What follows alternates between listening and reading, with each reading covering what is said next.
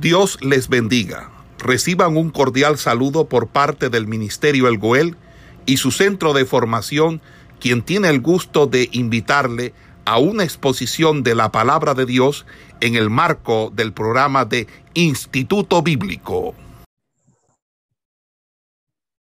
Entonces, eh, como les decía, en la clase de hermenéutica bíblica donde estamos estudiando las 24 reglas de la interpretación bíblica. Recuerden que estas reglas que nosotros venimos estudiando son las que nos van a ayudar no solamente a lo largo de esta carrera o de este semestre, sino a lo largo del resto de nuestra vida espiritual. Nos van a ayudar para que nosotros podamos comprender, interpretar y aplicar la Biblia de forma correcta porque muchas veces se cometen errores es muy significativos que llevan la interpretación bíblica a un plano, a un nivel mucho más allá de lo normal, llevando también o produciendo o dando como fruto errores, um, errores bíblicos o errores doctrinales muy perjudiciales para el resto de los creyentes. Eh, muchos de nosotros tenemos en nuestras congregaciones personas débiles en la fe, que independientemente de los años que lleven en Cristo, aún no han alcanzado una madurez espiritual y que les permita discernir si lo que se les está enseñando es correcto o no. Entonces, nosotros, para esos débiles en la fe, tenemos que tener el cuidado de interpretar bien, de interpretar correctamente para evitar que estos débiles sean desviados y con nuestra correcta enseñanza, que es resultado de nuestra correcta interpretación, los vamos a llevar a ellos a una correcta, un correcto crecimiento, una correcta madurez en el espíritu. Entonces, eh, muchas veces vamos a, darnos eh, cuenta que además de haber personas que eh, son débiles en la fe, también hay quienes apenas están comenzando, quienes apenas están llegando, quienes apenas están eh, aprendiendo de, todo esto, eh, a quienes debemos enseñarle. Entonces, es nuestro deber como ministros, como maestros, como pastores, pretender y cuidar, cuidar esta, este aprendizaje y esta enseñanza para nosotros poder guiar a otros y guiarnos a nosotros mismos. Entonces es por eso que eh, eh, la Universidad de Goel ha considerado importante incluir dentro de su eh, plan de estudio una materia como esta que nos va a ayudar a nosotros a orientar nuestra interpretación bíblica de forma correcta, entre otras cosas viendo el fruto de la religión en el día de hoy. Y hablo de religión en el sentido literal, hablando de todas las existentes a nivel mundial. la religión en el día de hoy tiene tantas variantes y tantas denominaciones y derivaciones que se deben precisamente a la forma como cada uno interpreta. Entonces, eh, lo que se hace importante aquí de aprender y entender, tener claro, es que no es como yo quiera interpretar la Biblia, lo que se hace aquí necesario es, lo que se hace aquí necesario es, Manafani de la bendiga, es eh, más que como yo la quiera interpretar, como yo la interprete, es como la debo interpretar, como la Biblia debe ser interpretada. Y eso nos lleva a la regla número 10, que lleva precisamente ese título.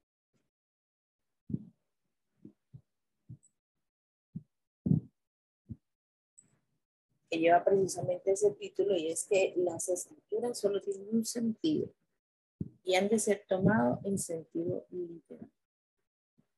Hice este preámbulo en esta explicación para adentrarlos a esta regla, precisamente porque ella nos va a decir que la Biblia, cuando fue escrita, fue escrita para transmitirnos a nosotros hechos y vivencias que tenían trasfondo espiritual. Cuando la Biblia nos habla, por ejemplo, del pasaje de Jesucristo, y nos dice, por ejemplo, que nosotros, eh, Jesucristo ayunó 40 días y 40 noches, donde la Biblia nos dice que eh, esta, este ayuno se hizo de esta manera prolongada, lo está diciendo de forma literal. Se está diciendo que Jesús ayunó 40 días así como cuando llovió en el diluvio, cuando estaba en el arca durante 40 años, 40 noches. Cuando la Biblia nos presenta a nosotros información clara y específica como esta, nosotros debemos entender esa información como un niño, tal cual se nos está diciendo. Él le dice a su hijo, recoja los zapatos y organícelos.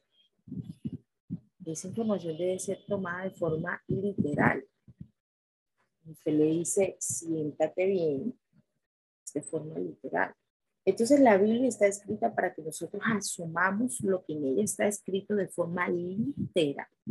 Al nosotros leer la Biblia, nos enteramos cómo ofrecían un sacrificio en el Antiguo Testamento, cómo degollaban al animal, le sacaban sus vísceras lo eh, preparaban el, el altar, ponían a quemar la carne y algunas eran calcinadas completamente, carbonizadas, que entonces hablamos de la ofrenda del todo quemada, y otras simplemente eran asadas, otras eran, otras partes eran em, consumidas o, o pues este consumidas por el fuego, pero no del todo. Entonces se presentaba como si fuera una, eh, como si la asaran. Es por eso de allí que también el profeta incluso tomaba parte de la grosura, la tomaba para él. Por eso los hijos de Eli, cuando presentaban la, la el pueblo presentaba el, el sacrificio, dice la Biblia, que ellos atrevidamente tomaban de lo que no les correspondía lo tomaban para ellos, para su consumo. Era que ellos veían ya la carne allí asada, lista, que de pronto eh, no era la parte que, les correspondía, porque sí había una parte que les correspondía a los sacerdotes, pero ellos tomaban la que no les correspondía, tomaban la que, la que era ofrecida a Dios, y la tomaban para ellos. Entonces, esto había, ha de entenderse de forma literal, nos está transmitiendo una información nos está transmitiendo un mensaje, nos está transmitiendo una enseñanza. Posteriormente a esto se nos dice que hoy en día nosotros no tenemos que tomar el trabajo de matar a un animal y ofrecerlo en sacrificio, sino que nuestro sacrificio debe ser distinto, debe ser de negarnos al pecado. Entonces dice el libro de Efesios, vivir en el, la vida conforme al espíritu, la vida conforme a la carne. Hago todo esto paréntesis para que nosotros podamos entender que la Biblia aunque nosotros le demos una interpretación para enseñarla a los demás, cuando nosotros la leemos debemos entenderla de forma literal, debemos entenderla, entender que sí las cosas sucedieron tal como la Biblia lo está especificando. Sí hubo dos mujeres que fueron delante de Salomón y peleaban por un hijo. Sí decían ambas, este es mi hijo. Y sí dijo Salomón que iba a partir esa criatura por la mitad para darle la mitad a cada una. Yo espero que usted sepa a qué pasaje estoy haciendo referencia. Recuerde que parafraseo los textos bíblicos para obligarlo a usted a ir a su archivo bíblico mental y ubique el pasaje del cual estamos hablando. Entonces, sí, sí debe usted entender en forma literal este suceso y sí debe usted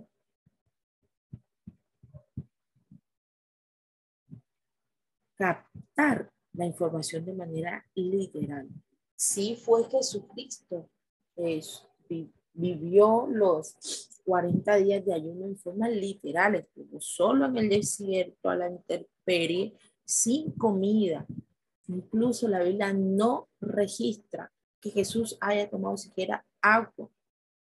Entonces, aunque hoy se hayan, hagan muchos análisis en los que se considera que es imposible que el cuerpo humano viva tanto tiempo sin agua, la Biblia no nos dice que Cristo haya tomado agua durante 40 días. Entonces, si la Biblia no lo registra, pues nosotros atrevidamente por las conclusiones físicas actuales de nuestro cuerpo no podemos decir que lo haya hecho, que no hay un registro bíblico que diga que sí lo haya hecho.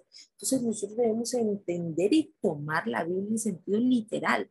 Cuando la Biblia nos dice que Noé tomó eh, madera y la calafateó y construyó un arca de tantos codos de altura, 200, y que introdujo al interior de él a toda su familia, su esposa y sus tres hijos y una pareja de cada animal, esto debemos entenderlo de forma literal, que a nuestro, en nuestra aplicación nosotros leemos una aplicación, es distinto. Incluso la misma Biblia hoy dice eh, que hoy en día el arca es Cristo. Hoy para nosotros es salva, salvos de la destrucción que se avecina para aquellos que están sin Cristo, nosotros debemos aceptarlo a Él y Él es nuestra arca. Entonces ya nosotros le damos una interpretación, ¿sí? Ya nosotros le damos una, una aplicación, pero la manera como nosotros lo entendemos, el sentido por el cual ella fue escrita fue uno solo y fue literal, para informarnos, para enseñarnos a nosotros eh, los sucesos de los cuales nosotros no hemos sido testigos, ¿sí? La Biblia no es que la vamos a tomar como un libro histórico, pero dentro de ella se encuentran dentro de ella se encuentran impregnadas historias que transforman la vida del ser humano. Y vamos a mirar un ejemplo complementario que lo encontramos en el libro de Juan capítulo 4, en el versículo 24. Dice la siguiente manera. Dice, Dios es espíritu y los que le adoran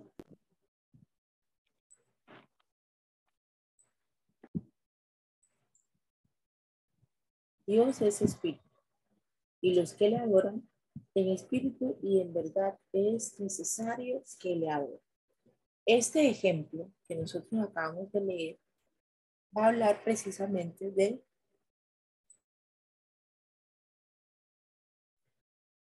de la adoración.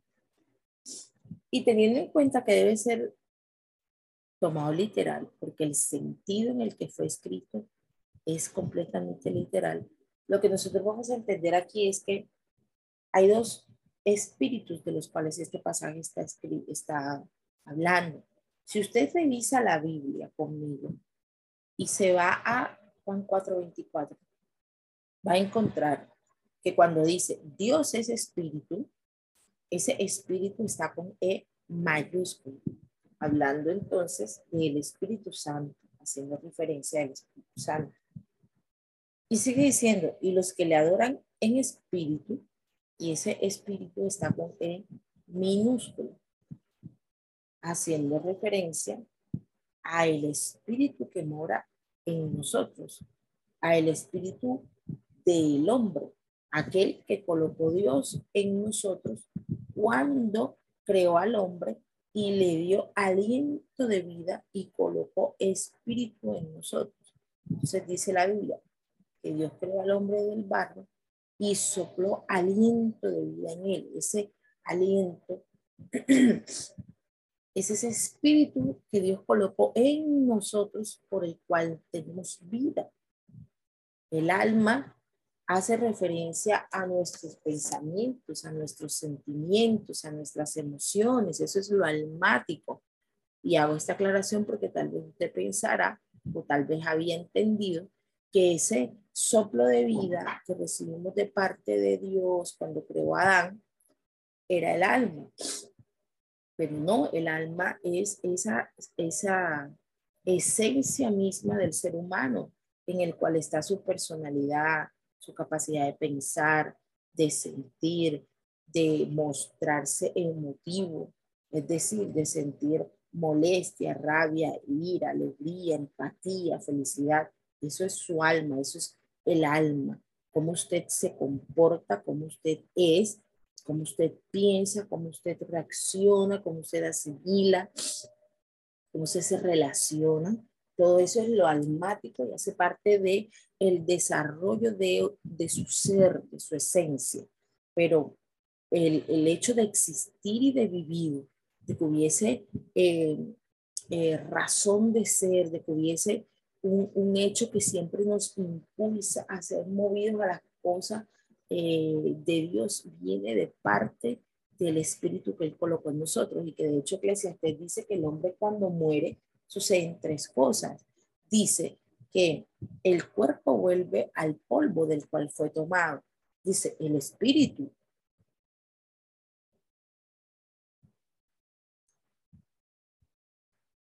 el espíritu vuelve a Dios quien lo dio. ¿Sí? Y el alma, pues entonces es la que, si usted murió en Cristo, va al lugar de reposo o al lugar de tormento, que es ese misma sentir o esencia misma de nosotros. ¿Qué forma tiene? ¿Qué color tiene? ¿De qué forma sentirá? ¿De qué forma? Es completamente desconocido para el ser humano. Entonces, este espíritu que Dios nos dio cuando nos creó y que es de Él y que es lo puro y santo que está innato en cada ser humano y que vuelve a Dios cuando alguien muere, este es el espíritu del que habla este pasaje cuando dice, y los que le adoran en espíritu y en verdad es necesario que le adoren. Entonces, esta esencia espiritual que está inmersa en toda la humanidad. Vea, nosotros podemos ver a una persona endemoniada. A nosotros podemos ver personas en la calle que no quieren nada con Jesucristo.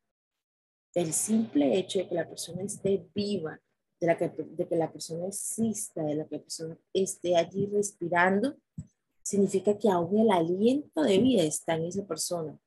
Significa que aún ese espíritu que Dios colocó al momento de la creación está en él.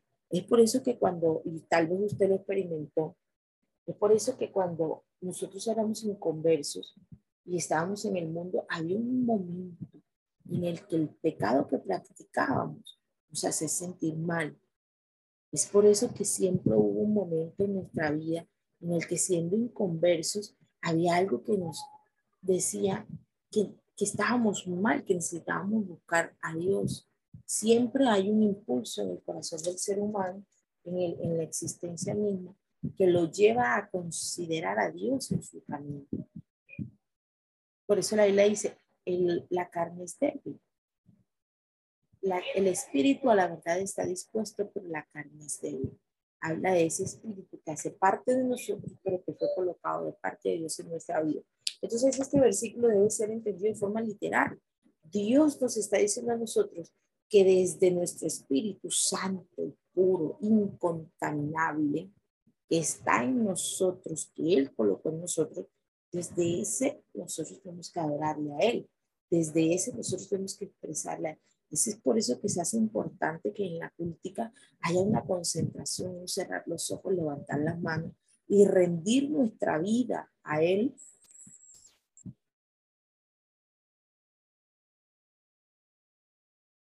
y presentarle un culto eh, razonable, una adoración consciente, no como el que canta por cantar Cristo, yo te amo, tú eres lo mejor para mí, no, sino adorarlo con, con, el raciocinio, con su capacidad de comprender que, que yo amo a Cristo y lo amo porque Él me amó a mí primero porque cuando yo era digno de muerte, porque cuando yo era digno de, de, de, ser condenado, Él me presentó su amor y me hizo sentir su amor y me salvó. Por eso yo lo amo, porque aun cuando mi carne es débil y quiere pecar, Él me da la fortaleza para estar aquí, por eso yo lo amo. Entonces yo debo adorarlo a Él con mi entendimiento y adorarlo a Él con ese entendimiento me va a llevar a mí a adorarlo en espíritu.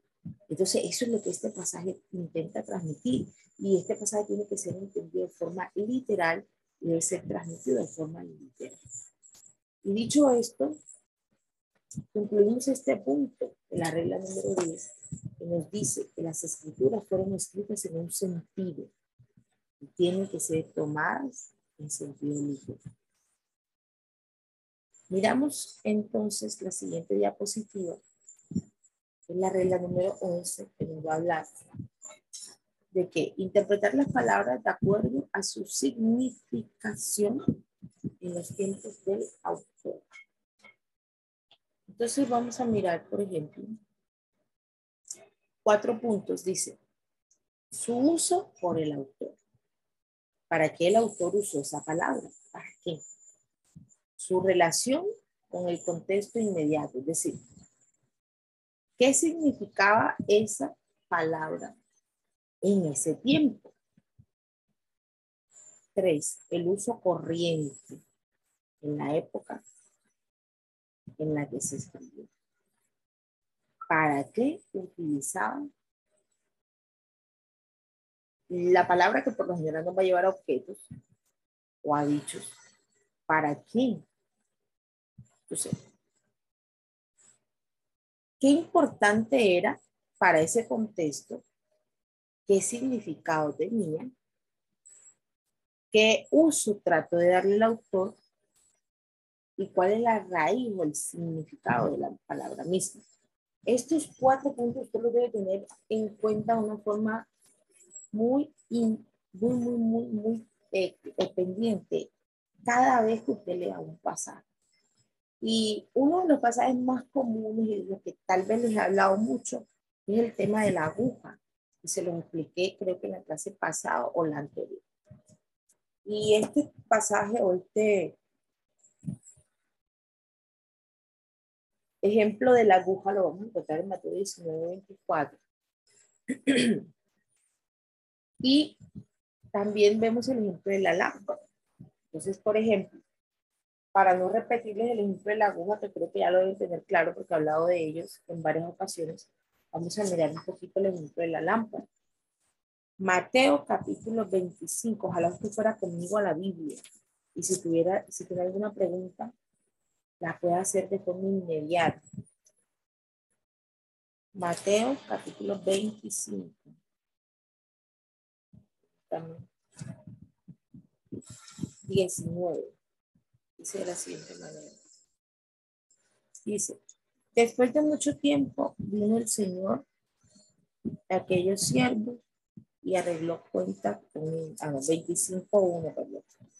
Entonces el reino de los cielos es semejante a las diez vírgenes que tomando sus lámparas salieron a recibir a su esposo. Cinco de ellas eran prudentes y cinco insensatas. Las insensatas tomando sus lámparas no tomaron consigo aceite, mas las prudentes tomaron aceite en sus vasijas juntamente con sus lámparas. ¿Usted conoce este pasaje? Usted sabe que hace referencia. Sin embargo, lo va a leer. Y tras darnos el esposo, Cabecearon todas y se durmieron. Y a la medianoche se oyó un clamor. Aquí viene el esposo, salite a recibir. Entonces aquellas vírgenes se levantaron y arreglaron sus lámparas. Y las insensatas dijeron a las prudentes, danos, de vuestro aceite porque vuestras lámparas se apagan. Mas las prudentes respondieron diciendo, para que no nos falte a, a nosotras y a vosotras, y más bien a los que venden y comprar para vosotras mismas. Pero mientras ellas iban a comprar, vino el esposo y las que estaban preparadas entraron en la boda con él y se cerró la puerta. Después vinieron también las otras vírgenes diciendo, Señor, Señor, ábrenos. Mas él respondiendo les digo, de cierto os digo que no os conozco. Velad, pues no sabéis ni el día ni la hora en la que el Hombre a él. En este pasaje les voy a colocar un ejemplo de lo que significa la regla número 11. Y vamos a aplicar aquí los cuatro puntos de los que acabo de hablar, que son el uso por el autor,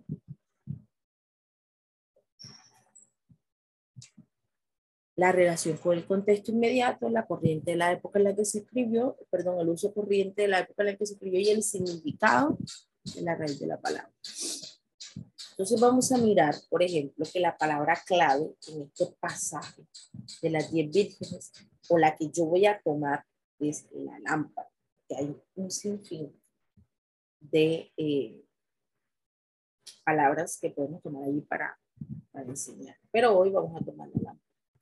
Y teniendo en cuenta incluso el pasaje, la regla número 10, que se debe entender de forma literal, este pasaje nosotros lo tenemos que entender de forma literal tenemos que encontrar su significado de forma literal. Es una parábola que habla de 10 mujeres, pero entenderlo de forma literal nos va a llevar a nosotros al trasfondo espiritual correcto, partiendo precisamente del uso de la lámpara.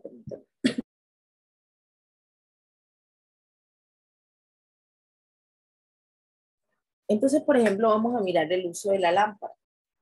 Si nosotros analizamos este pasaje, esta palabra. Y nos vamos al contexto y la época en el que la lámpara fue escrita, nos vamos a fue, fue usada. Esta lámpara es usada, nos vamos a dar cuenta de varias cosas. Por ejemplo, las lámparas hoy en día son lámparas eléctricas, son lámparas recargables, son lámparas eh, que se encienden con un botón on-off lámparas que están pegadas en, la, en el techo con un interruptor en la pared. O hay lámparas de mano que usted lleva en su bolsillo, en su bolso, en su morral. Hay lámparas en los carros que iluminan las calles por las que transitan. Hay lámparas en los postes que iluminan la carretera. Y hay lámparas en las motos, bicicletas incluso. Pero en este entonces no había ninguna de estas que acabamos de mencionar.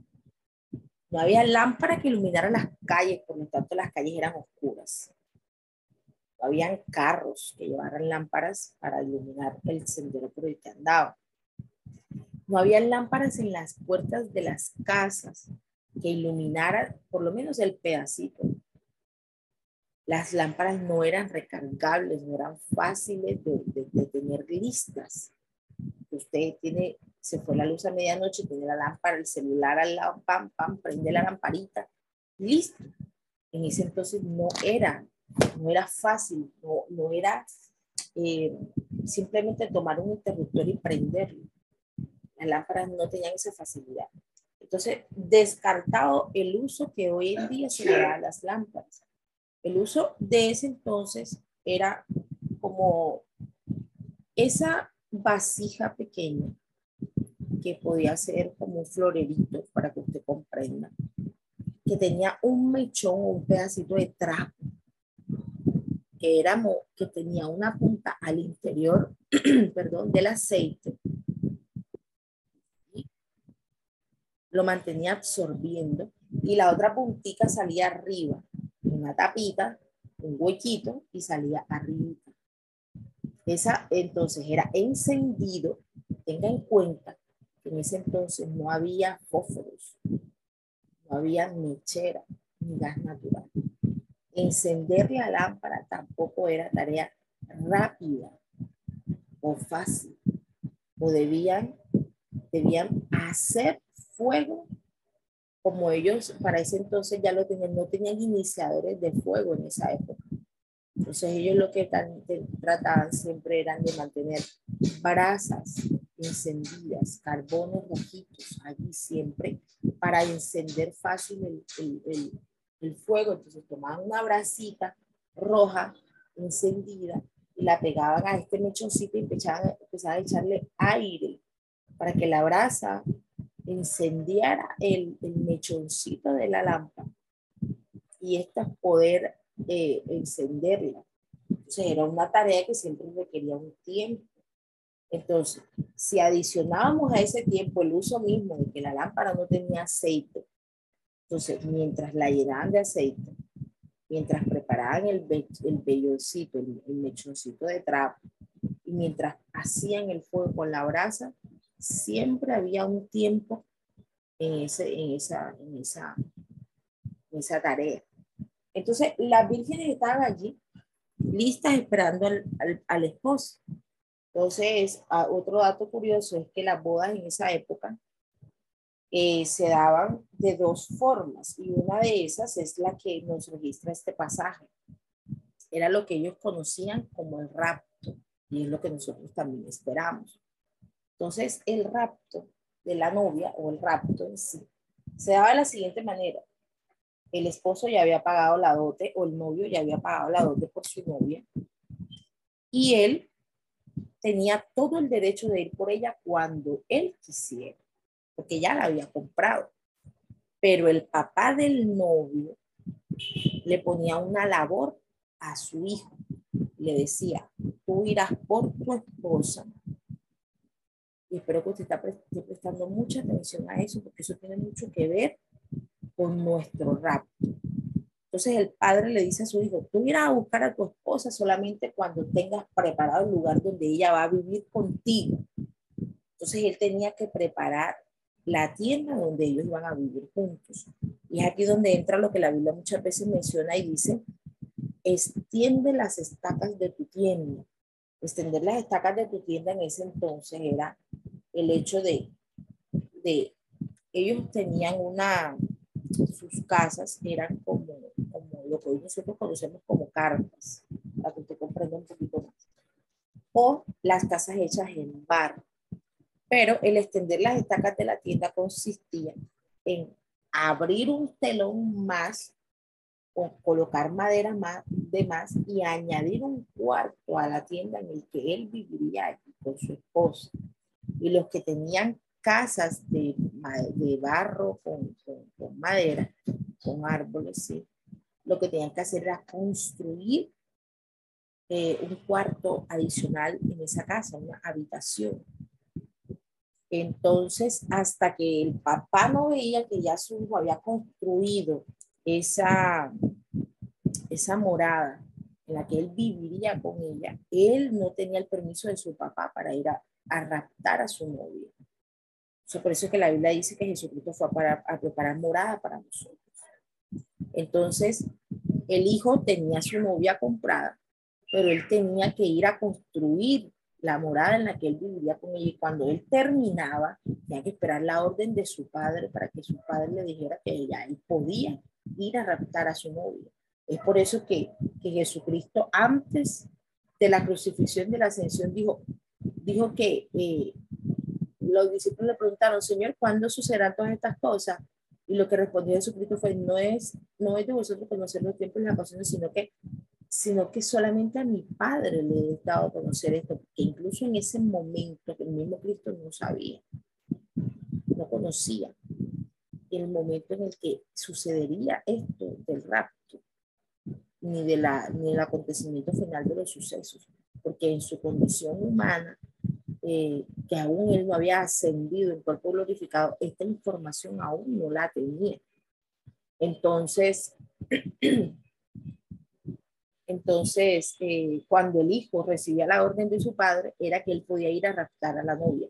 Y esa orden por lo general se daba a la medianoche. Entonces venía el novio con un comando de personas de su familia y venían haciendo bullas, tocando trompetas cantando, despertando a todo el mundo, porque el acto de raptar a la novia era un acto hermoso, de que por fin se iba a dar una boda y de que por fin eh, el, el, tan esperado momento de que vinieran por esa novia, eh, todo el mundo lo tenía que vivir, todo el mundo lo quería experimentar, todo el mundo quería ver ese momento tan bonito. Entonces la gente misma estaba a la expectativa de cuando la novia la pudieran venir a recoger. Entonces la novia desde el momento que ella era comprada, ella tenía que estar lista, vestida, porque en cualquier momento la venían a buscar. Y la construcción no duraba un año, dos años, seis meses. Las construcciones en aquel entonces tardaban un poco menos porque era menos lo que tenían que hacer. Entonces ella sabía que a lo largo de ocho días, quince días, ya ella la venían a buscar. Entonces ella tenía que estar preparada. Y si el novio tenía bastante ayudante, a los dos, tres días ya la venían a buscar. Entonces ella tenía que estar preparada. Y sabía ella que si la avenida era medianoche, ella tenía que tener la lámpara lista, que solamente fuera tomar la brasa para prenderlo y de una salir detrás del novio. Entonces el novio venía con esta comanda de personas y los que venían, venían alrededor, escuchaban el ruido, salían a ver cuando el novio pasaba por la casa de la novia porque él no llegaba a buscarla directamente, sino que él pasaba y ella tenía que añadirse, ella tenía que llegar a donde él estaba. Es por eso que el rapto no es que Cristo va a venir a la tierra a recoger a, a, a nosotros, a su esposa, sino que el Espíritu Santo nos va a llevar a él al cielo y allí nos encontraremos con él. Se da precisamente bajo este mismo hecho.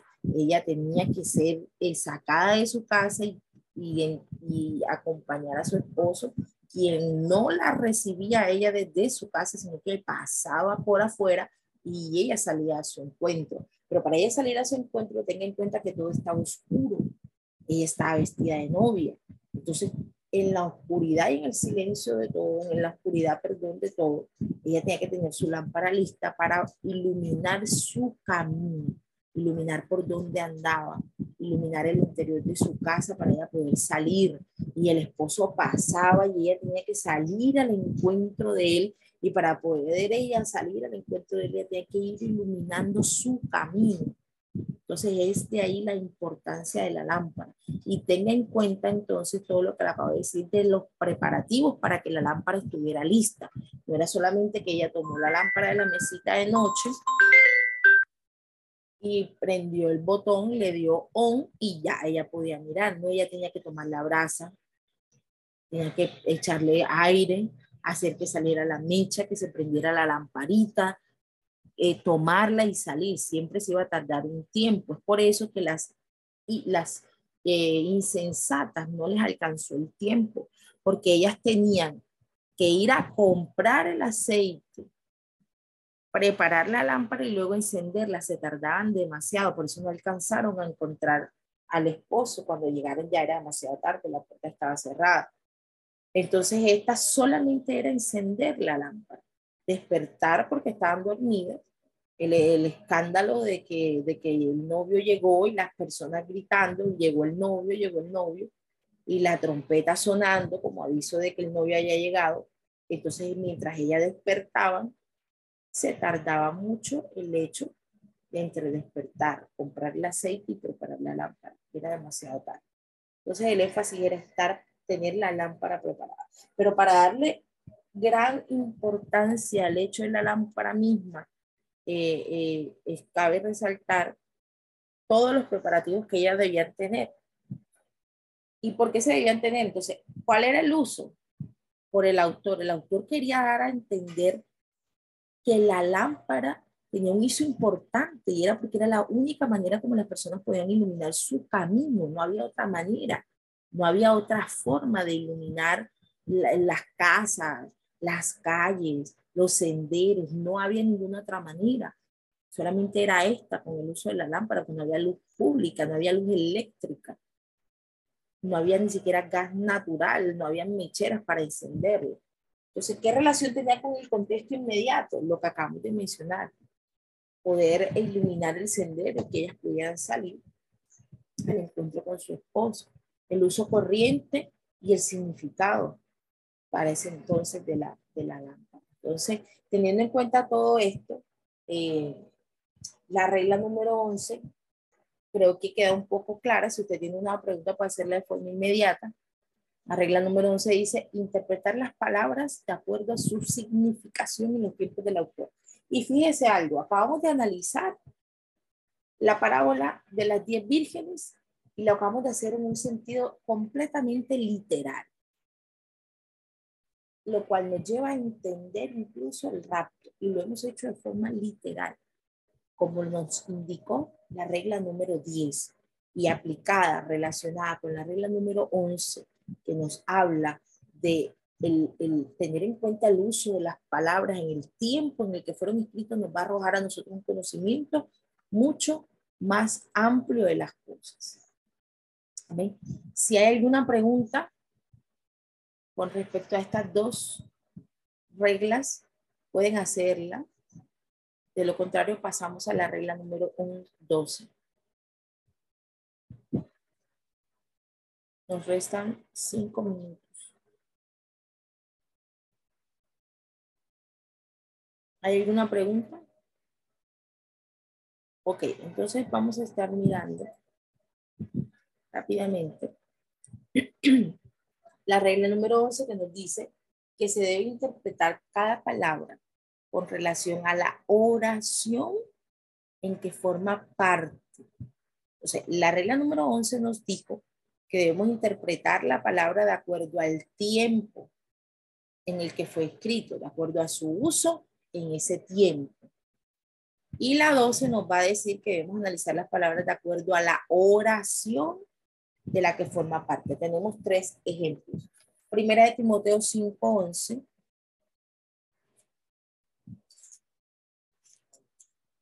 Primera de Timoteo 5:11 dice. La.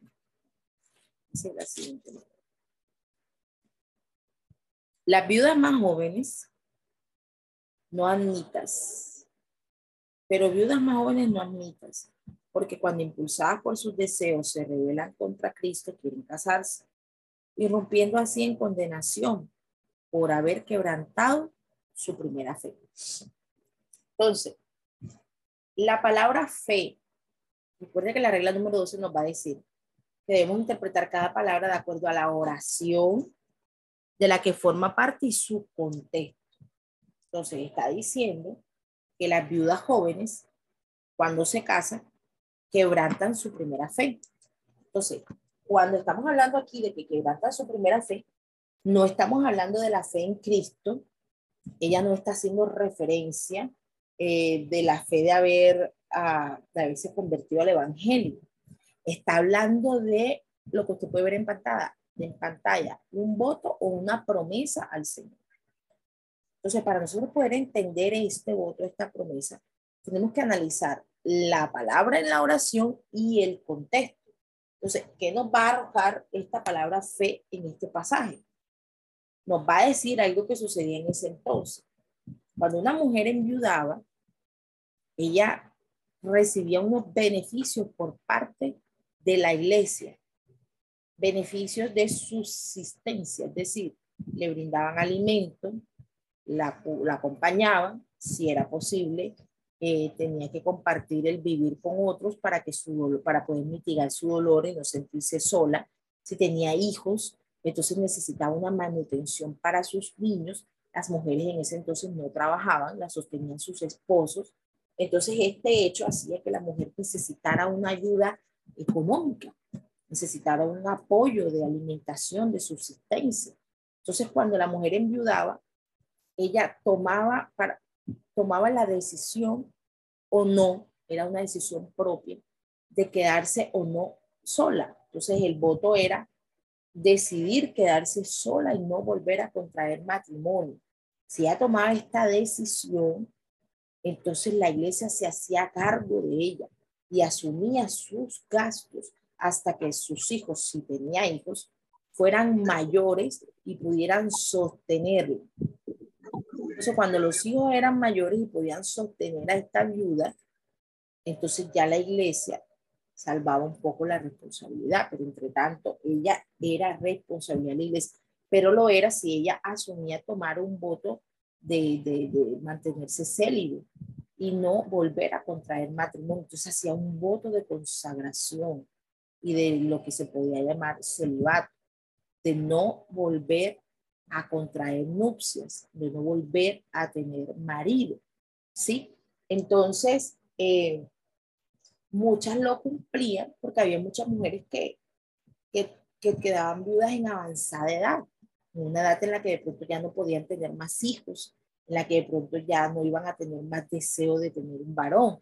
Entonces, a estas mujeres les era fácil mantener ese voto, pero cuando la que enviudaba era una joven, que incluso de pronto ni siquiera había tenido hijos, en su dolor decía, no tendré más varón, no conoceré más varón, en su dolor que deseaba y aceptaba quedarse sola, pero al pasar de los años, cuando ya de pronto el dolor había mitigado y su juventud le hacía desear volver a tener otro varón y le hacía anhelar tener un hijo, entonces ella aceptaba casarse con otra persona. Entonces, cuando ya la persona hacía esto, entonces violentaba un voto que había hecho, una promesa que le había hecho a Dios y pecaba. Entonces por eso le decía a Timoteo, no admitas no admita viudas jóvenes, no era que no las aceptaran en la congregación, que las echaran o algo, no, era que no aceptara el voto de consagración de mujeres jóvenes, porque ellas dentro de dos, tres, cuatro años iban a enamorarse nuevamente, iban a querer casarse y ellas podían hacerlo, pero teniendo un voto de consagración iba a ser, iba a ser difícil porque iban a presentar una ruptura a este voto. Y entonces ellas con, con la ruptura de este voto, entonces iban a iban a, hacer lo que, a quebrantar esta fe, este voto que ellas habían hecho. Entonces, este pasaje se refiere más que todo a ese hecho. Y em, este, por eso es que se hacía esta salvedad o esta aclaración de, de no admitirle este voto a viudas jóvenes, sino más bien como tenerlas allí, que no hicieran el voto de celibato, el, el voto de, de, de, consagración y mantenerse eh, ya solas, sino más bien como una ayuda, como una colaboración, más que sin un voto específico de consagración hasta la muerte. Sí. Y miramos otro ejemplo en Efesios capítulo 1, versículo 7. Efesios 1, 7. Que va a decir de la siguiente manera y va a hablar acerca de la sangre. dice, en quien tenemos redención por sangre y perdón de los pecados según la riqueza de su gracia. Este pasaje es bastante fácil de comprender, teniendo en cuenta que debemos mirar que la, en qué que la palabra, qué relación tiene con la oración. Pues está hablando de la sangre que a través de la cual fuimos espiados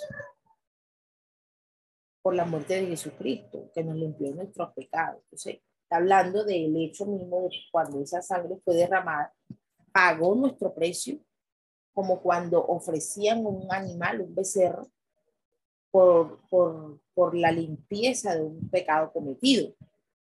Sí, entonces, aunque eso era de forma momentánea, la sangre de Cristo, dice la Biblia, fue ofrecida una vez y por todas es decir, de ahí en adelante no iba a haber más necesidad de ofrecer sacrificios para el lavamiento de pecados, porque la sangre de Cristo limpiaba tanto a los que en ese entonces estaban como a los que ni siquiera existían, los que existirían después que somos nosotros, y a los que van a existir aún después de nosotros.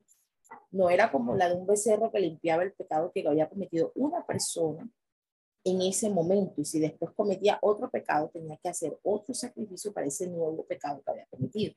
Entonces, no, Cristo, la sangre de Cristo espiaba los pecados cometidos por una persona en su presente, en su pasado y en su futuro.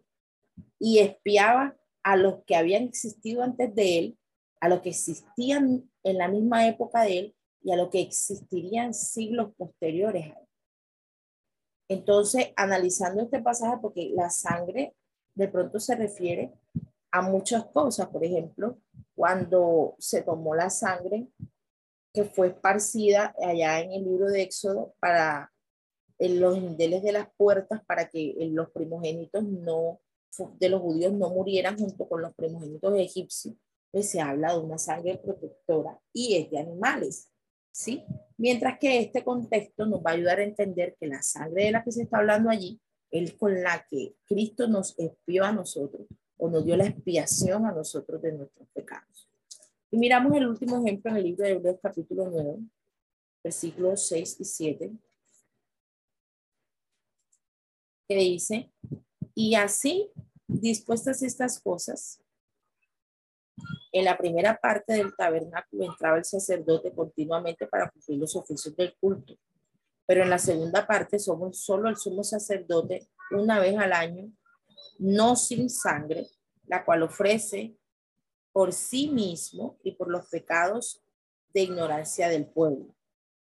Entonces, esta sangre de la que se está hablando aquí en este pasaje, hacemos esta comparación, está hablando de la sangre de los animales, del ejemplo que le estaba colocando, que era esparcido o que era ofrecido por los pecados actuales, ¿sí?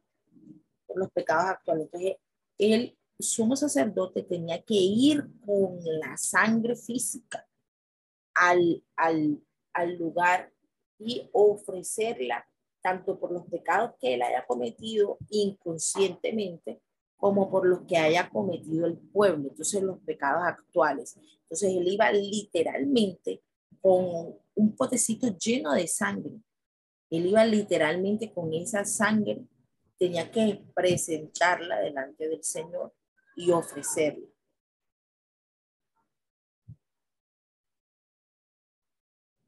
Dejando claro que esta sangre física y líquida podía ah, este, cubrir los pecados cometidos actualmente en ese preciso momento. Mientras que Efesios nos va a hablar de la sangre física en el momento actual en el que Cristo murió, pero también nos va a hablar de la, de la ah, acción de la sangre a futuro. Es decir, hoy en día la sangre de Cristo no existe. Hablando de forma física, su líquido rojo, eh, espeso, no existe.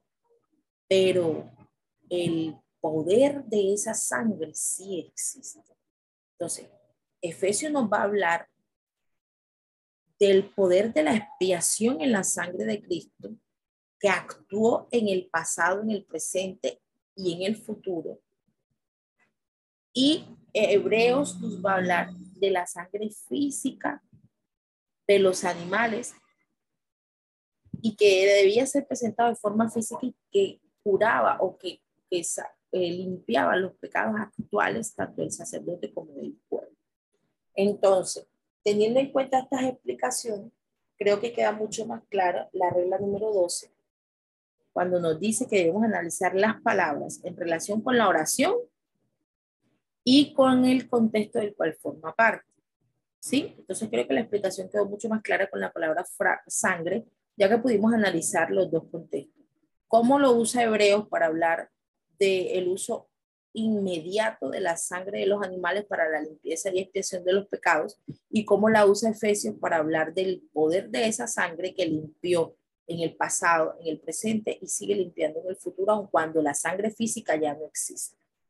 Amén. Entonces, con esto finalizamos la clase del día de hoy. Si alguno tiene una pregunta. Esperamos que este estudio haya sido de bendición para su vida y ministerio. A Dios sea la gloria. Este es el Ministerio El Goel, vidas transformadas para cumplir el propósito de Dios.